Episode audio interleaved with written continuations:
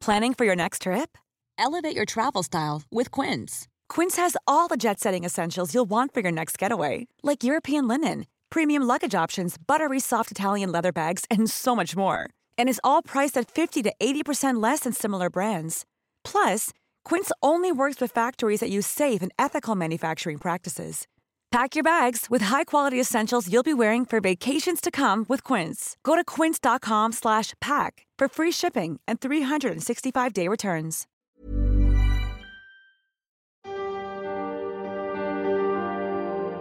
Témoignages, faits de société, interviews ou récits, c'est leur histoire, une série de podcasts long format du Dauphiné libéré.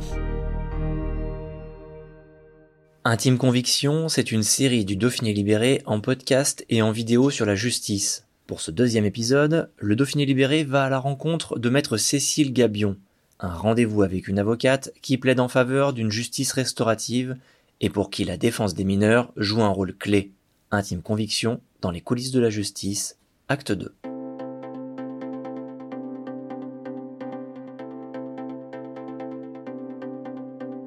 Bonjour maître Cécile Gabion. Bonjour. Vous êtes une avocate connue à Grenoble pour plusieurs choses. On va parler des thèmes qui vous sont chers pendant cette interview, mais avant, euh, je voulais savoir, et nous voulions savoir, ce qui vous avait conduit à cette profession. Alors mon histoire est un peu particulière parce que au départ, euh, je voulais pas du tout être avocat, je voulais être magistrat. Et puis euh, finalement, j'ai intégré l'école d'avocat et à l'occasion des stages que j'ai pu effectuer, euh, je me suis dit que ce métier était quand même très intéressant. Et voilà, ça fait 21 ans que ça dure et je ne me vois pas faire autre chose. L'une de vos spécialités, c'est la défense des victimes. Oui. On vous voit souvent à la cour d'assises ou en correctionnel assister des victimes et notamment des enfants mineurs. On va en reparler.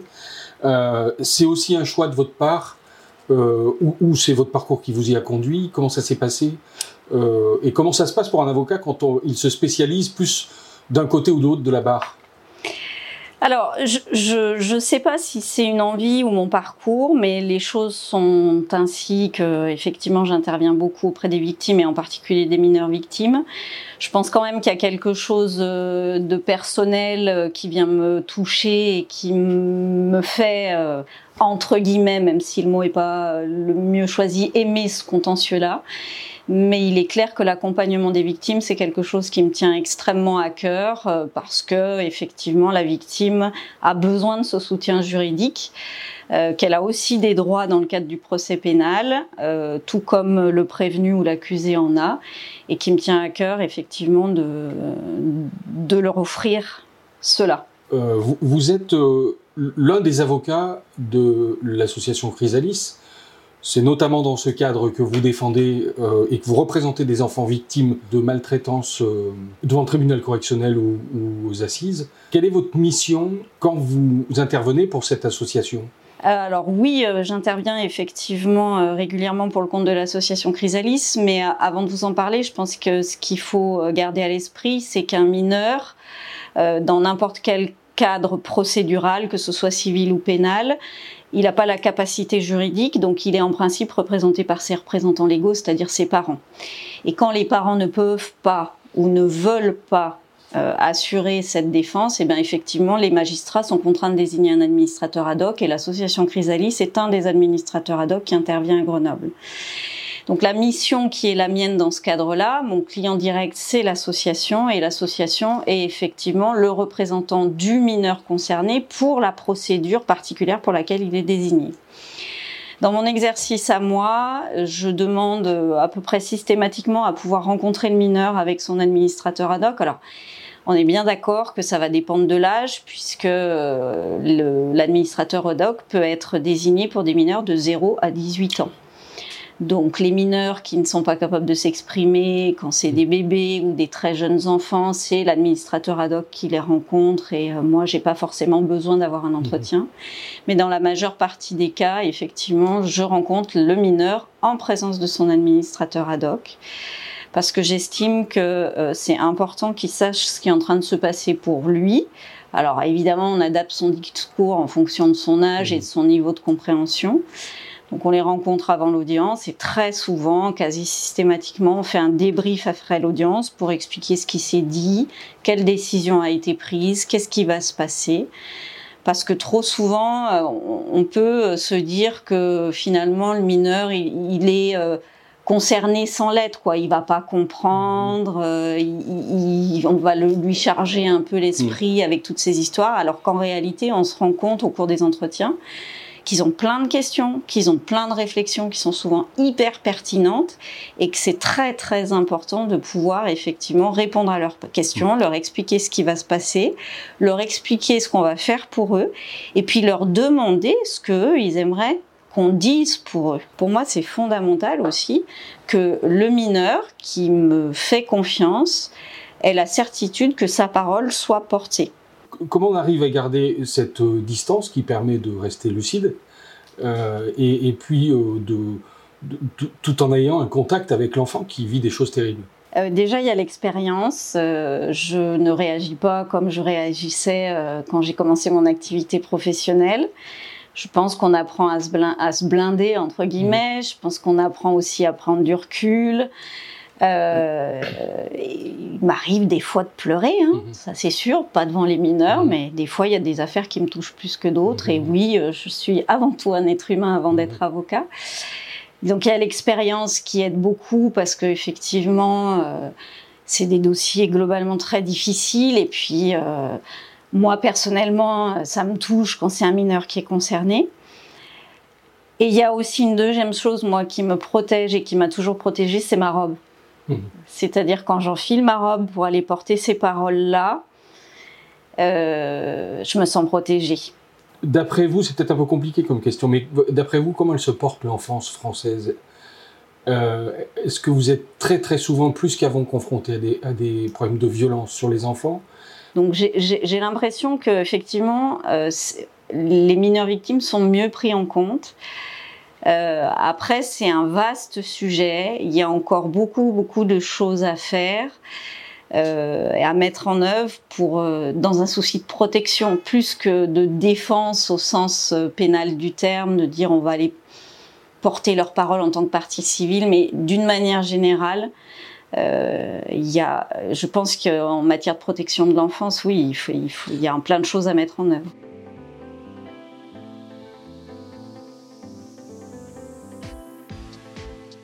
Comment vous préparez une victime euh, de violence, de, viol, d'une agression, euh, à un procès devant la cour d'assises qui est quelque chose forcément de très intimidant. Souvent, quand même, l'audience devant la cour d'assises intervient assez longtemps après euh, le renvoi de l'accusé devant, devant la cour d'assises ou devant la cour criminelle. Donc, je fais un premier rendez-vous pour savoir comment ça va, répondre aux questions, expliquer comment va se passer le procès. Des fois, je les emmène dans la salle d'audience pour qu'ils ou elles voient comment euh, est organisée la salle d'audience, pour que ce soit pas le premier jour du procès qui débarque dans la salle qui est assez grande et qui peut être assez impressionnante pour des gens euh, qui n'y sont pas habitués. Et après, je fais d'autres rendez-vous, alors un ou plusieurs, en fonction de ce dont moi j'ai besoin, de ce dont mon client a besoin pour préparer le fond du dossier, reprendre les dépositions parce que souvent elles sont anciennes, reprendre les, hum, différents actes de procédure qui ont été faits. Je les prépare aussi à ce qui peut euh, les mettre en difficulté. Je suis intervenue beaucoup pour des victimes de viol. Euh, les accusés reconnaissaient rarement les faits. Donc je pressentais que l'avocat de la défense allait plaider un acquittement et donc je prépare toujours à ça attention, voilà, il nie, donc son avocat va vraisemblablement plaider un acquittement. Et à la cour d'assises, ils sont euh, 9 ou 12 à décider. Donc voilà. Et ça, c'est important aussi. Mon objectif, en fait, c'est qu'il y ait le moins de surprises possible, en fait. C'est qu'on ait pu euh, envisager toutes les possibilités. Alors, je ne peux pas euh, avoir la certitude d'être exhaustive, mais en tout cas, j'essaye de les préparer à tout ce qui potentiellement peut se passer. Après, les, assises, il y a aussi cette particularité que Euh, c'est des audiences qui durent généralement sur plusieurs jours. C'est une espèce de bulle. Moi, je dis toujours ça. Je suis dans ma bulle. Et, en fait, euh, voilà, je suis focus dessus, 100% dessus. Et j'ai une mission à accomplir et mon but c'est d'accomplir la mission pour que effectivement mon client il ait euh, la sensation d'avoir été entendu, d'avoir été reconnu, que les choses qu'il voulait qu'il soit dites soient dites, etc., etc. L'après assise, quand la pression retombe, parce que c'est aussi quand même une certaine forme de pression, oui, ça, les nerfs relâchent un peu, mais encore une fois, ce que je vous disais tout à l'heure, je suis un être humain avant tout et, il m'est arrivé, euh, je, pense notamment à un, gros procès d'assises que j'avais fait après le verdict de m'effondrer en larmes. On ne peut pas aborder le thème de la défense en partie civile sans parler de, de la place de la femme dans la société et de la libération de la parole de la femme qui se produit depuis quelques années. Est-ce que vous, vous constatez dans votre vie professionnelle euh, cette libération de la parole? Est-ce que vous constatez ce changement de la place de la femme dans la société ou, pas? En tant qu'avocat, j'interviens une fois que la parole s'est libérée. Donc, euh, je vous dirais qu'il est temps effectivement que les femmes euh, puissent s'autoriser à parler euh, lorsqu'elles sont victimes. Savoir si c'est plus ou moins qu'il y a 20 ans quand j'ai commencé, c'est compliqué pour moi de vous répondre. ce qui est certain, c'est que parfois, je suis contactée en amont du dépôt de plainte et on me demande s'il faut déposer plainte. Oui. Ce qui me fait dire que c'est encore compliqué qu'on a parfois des retours que bah, même quand elles ont fait la démarche, euh, bah, ça a été extrêmement difficile. Alors c'est de moins en moins vrai. Mais voilà, le fait que certaines euh, femmes, en l'occurrence, ça m'est jamais arrivé avec des hommes, me consultent avant d'aller porter plainte, ou alors ce qui peut arriver aussi, c'est qu'elles me demandent de le faire, donc directement auprès du procureur de la République me fait dire que c'est encore quelque chose qui doit euh, évoluer et que effectivement toute personne et là je vais élargir et pas seulement les femmes mhm. victimes devraient pouvoir euh, passer la porte d'un commissariat ou d'une gendarmerie pour déposer plainte.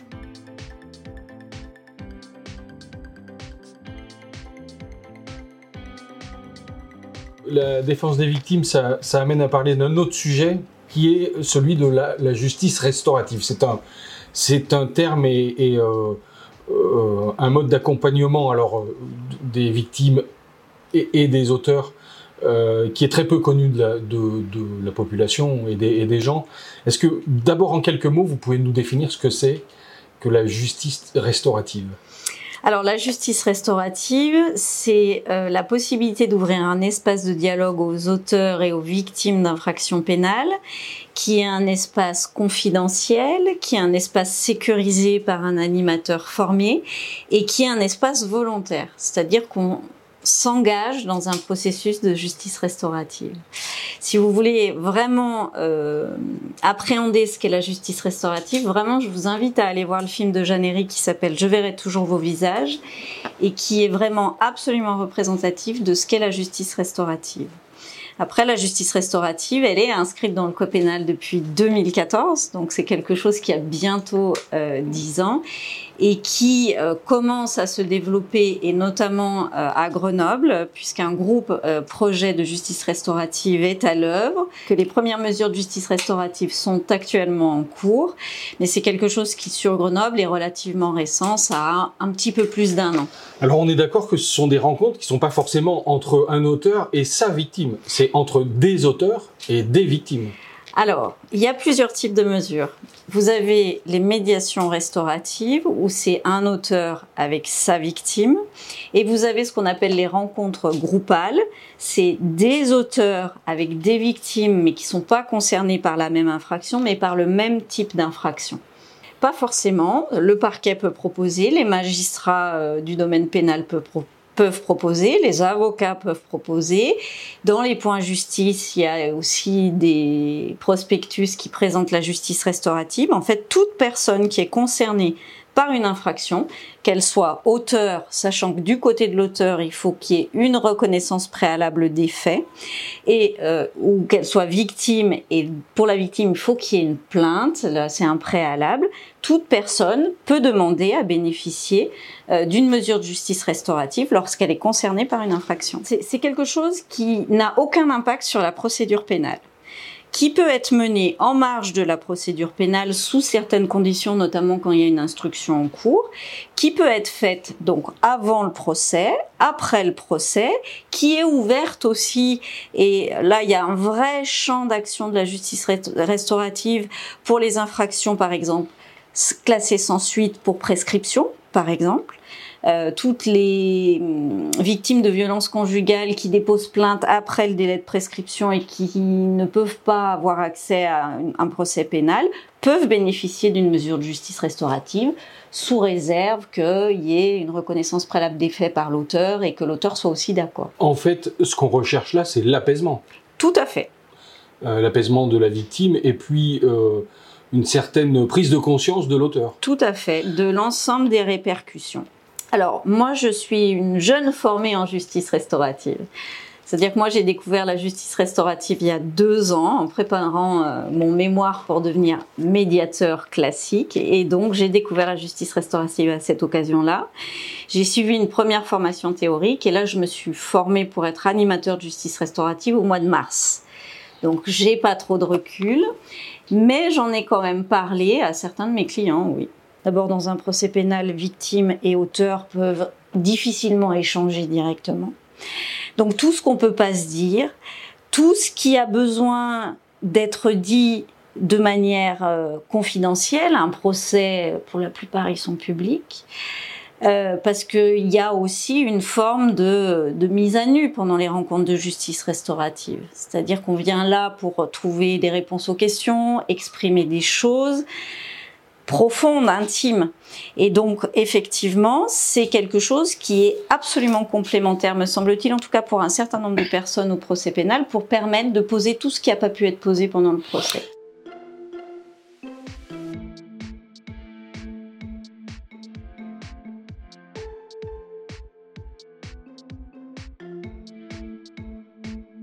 Est-ce que la justice euh, française est laxiste, Maître Gabion? Alors, de l'expérience que j'ai moi, j'ai pas cette sensation-là. En tout cas, ça m'est arrivé de la voir. Je peux pas te dire le contraire. Il y a quand même des, dossiers dans lesquels euh, je trouvais que la sanction qui était prononcée euh, n'était pas euh, conforme aux faits qui étaient reprochés. Mais d'une manière générale, j'aurais pas ce discours-là, mais de ce que je vois moi. Après, euh, là où je peux témoigner de manière plus facile, parce que c'est mon métier, ce qui me chagrine un peu, je le dis, c'est euh, plus, par exemple, dans l'arbitrage des préjudices des victimes.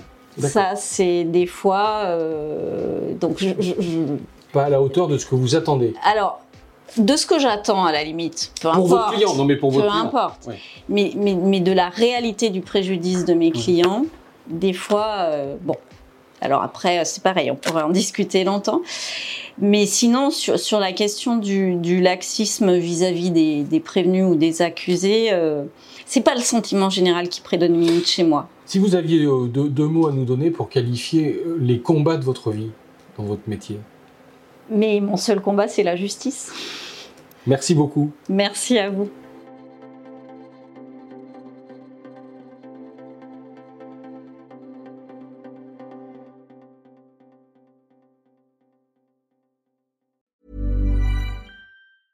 Planning for your next trip? Elevate your travel style with Quince. Quince has all the jet setting essentials you'll want for your next getaway, like European linen, premium luggage options, buttery soft Italian leather bags, and so much more. And is all priced at 50 to 80% less than similar brands. Plus, Quince only works with factories that use safe and ethical manufacturing practices. Pack your bags with high-quality essentials you'll be wearing for vacations to come with Quince. Go to quince.com slash pack for free shipping and 365-day returns.